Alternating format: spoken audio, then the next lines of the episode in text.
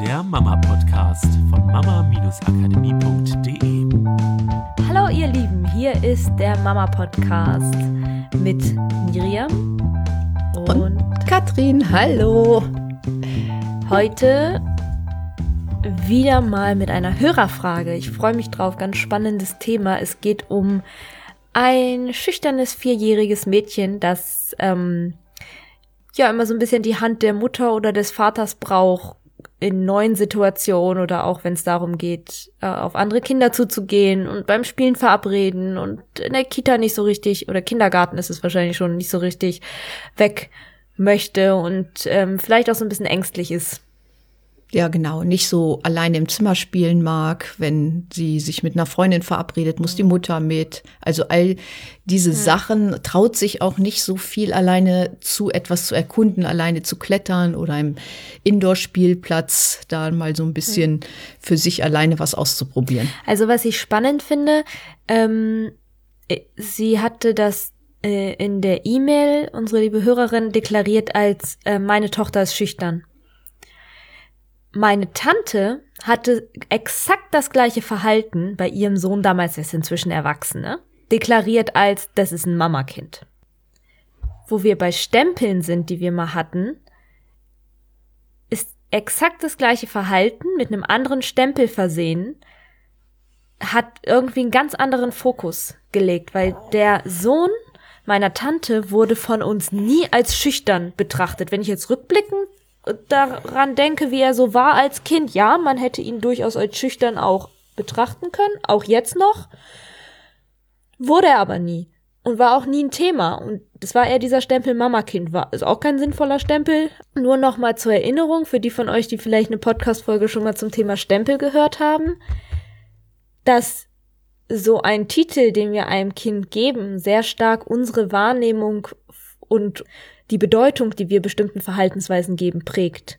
Und das auch ganz, ganz viel auf das Kind wieder zurückspiegelt und ähm, Verhalten verstärken kann. Also wäre der allererste Schritt bei sowas immer mal sich zu fragen, kann ich diesen Titel in meinem Kopf mal weglassen, dass ich meine Tochter als schüchtern oder ängstlich bezeichne.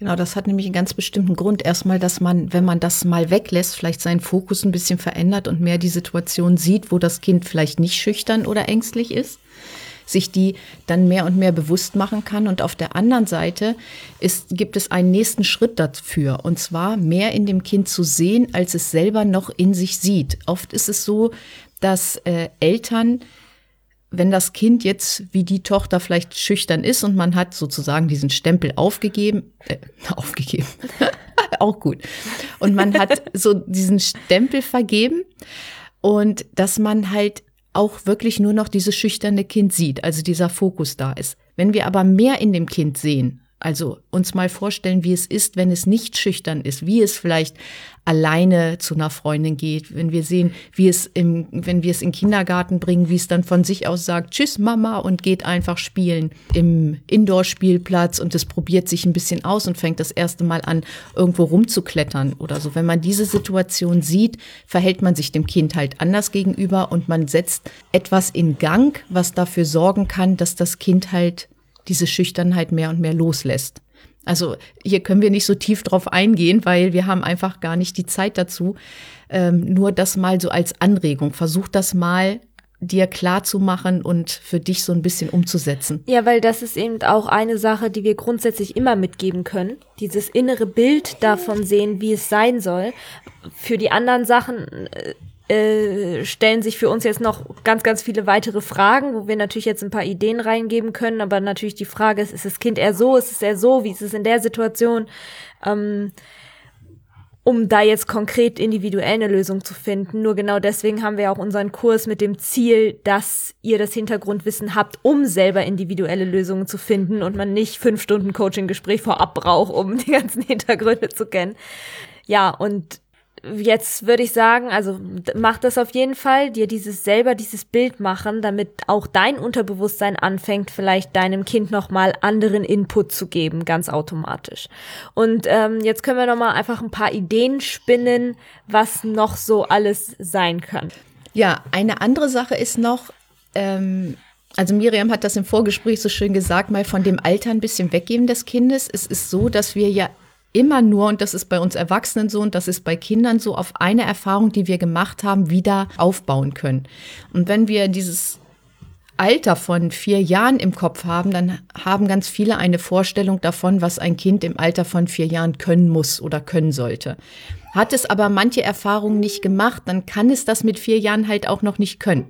Und da einfach mal ein bisschen zurückgehen. Erstens kann es sein, dass dein Kind einfach vom Typ so ist, dass es sich nicht so gerne mit ganz, ganz vielen Menschen umgibt und ein bisschen Zeit braucht, sich an bestimmte Situationen zu gewöhnen. Yes, ich war übrigens auch so ein Kind. Genau. Ich war nicht so für so viele Menschenmassen, ich war eher so für so. Genau, und er der Beobachter, so wenn, wenn wir da mal einen Stempel drauf geben wollen. Introvertiert. Wir haben noch ein paar Stempel zu vergeben, bedient euch. Und so, und ja, wie Miriam, die hat als kleines Kind halt auch ganz, ganz viel alles erstmal beobachtet.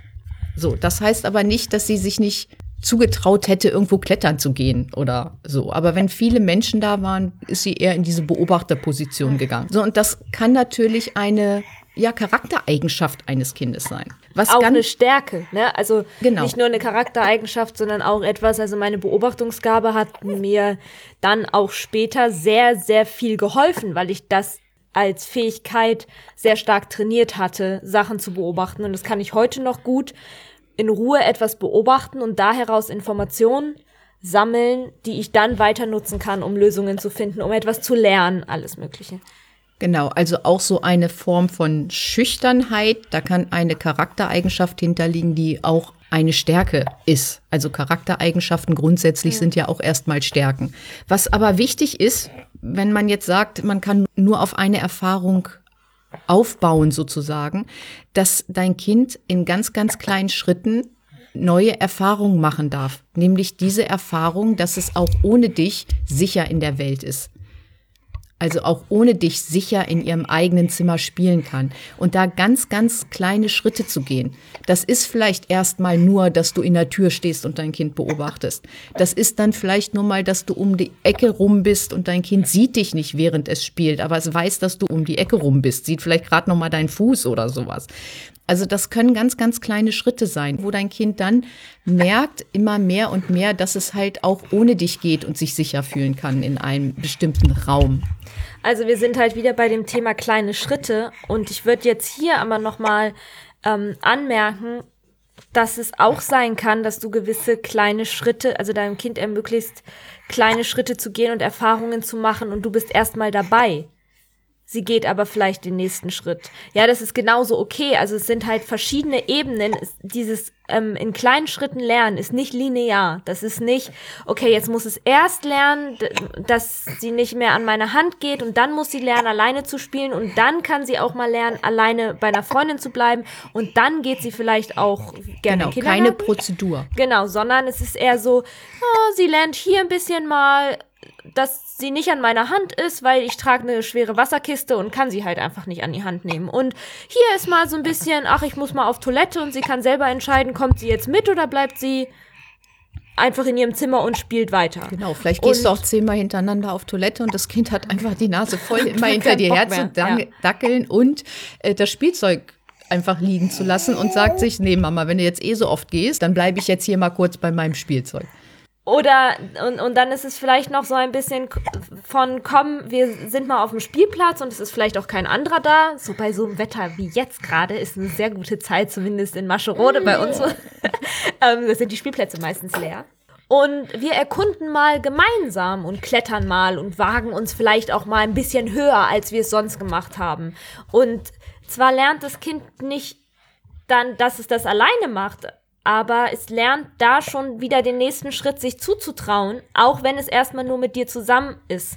Und aus diesen ganzen Sachen wird dann irgendwann ein Modell gebildet, wo das Kind aus diesen mehr an Erfahrungen ein neues Modell baut von, ey cool, jetzt mache ich das mal alleine. Ey, guck mal, jetzt habe ich hier eine starke Erfahrung gemacht.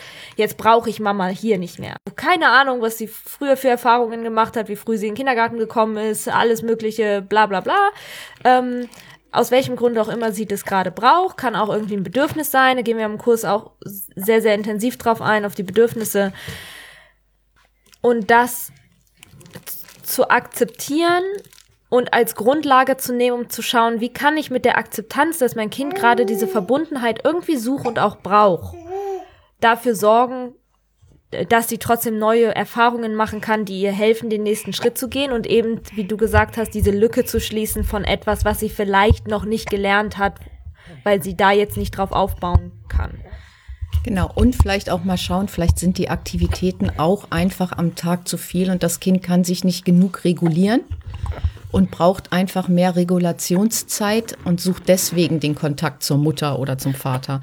Also es gibt halt so verschiedene Punkte, wo man ansetzen kann. Wichtig ist, dass man das nicht als gegeben hinnimmt und diesen Stempel aufdrückt, sondern recht kreativ einfach mal weiter ausprobiert. Immer mal was Neues ausprobieren. Wo kann ich mein Kind da unterstützen, weil ich das Gefühl habe, es braucht Unterstützung mehr in das Ergebnis gehen, mehr in dem Ziel sein und dein Kind da sehen, dass es halt selbstbewusst ist. Mal weg davon, vielleicht braucht es das, dass es mehr beobachtet, aber dass es so ein Selbstbewusstsein entwickelt und sich ein bisschen mehr zutraut und aus dieser Angst rauskommt. Einfach schon in dieses Ergebnis gehen, als wenn es schon so weit ist, siehst du dein Kind und dein Unterbewusstsein wird dafür sorgen, dass du dich auch anders verhältst. Ich würde ja auch noch mal einfach beobachten und das ist jetzt auch wieder so ein Punkt, ähm, wo jetzt natürlich im Podcast die Möglichkeit fehlt, nachzufragen, aber den Kindergarten so ein bisschen beobachten. Wie ist denn das Kind im Kindergarten? Ich weiß, wie es bei mir war und auch heutzutage noch ist. Ich war früher auch ein Kind, das man durchaus als schüchtern bezeichnet hätte. Und je größer die Gruppen und je mehr los war um mich rum, desto mehr habe ich mich zurückgezogen. Und je mehr ich als Kind natürlich in Gruppen gewesen wäre, wo sehr viel los gewesen wäre und wo es sehr laut ist und lange im Kindergarten und dann noch Sport oder auch diese Indoor-Spielplätze oder so. Wenn das viel Teil meines Alltags gewesen wäre, dann wäre ich da nie rausgekommen, weil ich mich immer zurückgezogen hätte. Was ich brauchte, waren tatsächlich Momente, in denen ich für mich alleine, und zwar viel. Ich brauchte viel Ruhe, viel wirklich nur mit einer Freundin zusammen sein und nicht mit zwei oder drei. Das musste ich mir auch tatsächlich später erst aneignen, das zu können, auch in etwas größeren Gruppen mal aus mir rauszugehen. Und ich bin heute noch nicht der Typ dafür, der diese Erfahrung groß sucht. Nur da vielleicht einfach den Alltag nochmal hinterfragen, ob es sein könnte, dass es ein bisschen zu wenig Ruhemomente auch gibt. Genau, vielleicht lieber statt Outdoor-Spielplatz in den Wald fahren und einfach mal da ein bisschen den Wald erkunden.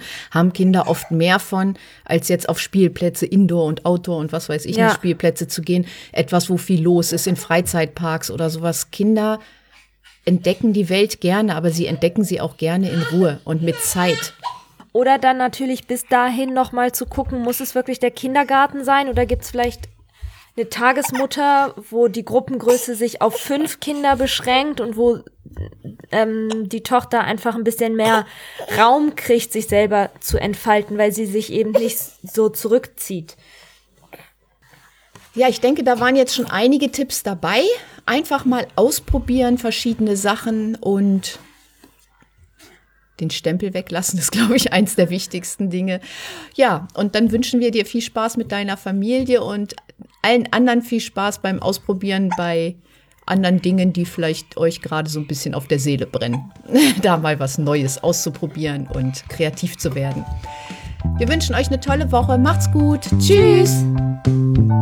Das war der Mama Podcast. Der Podcast, der Familien zusammenwachsen lässt. Mehr zu uns unter mama-akademie.de.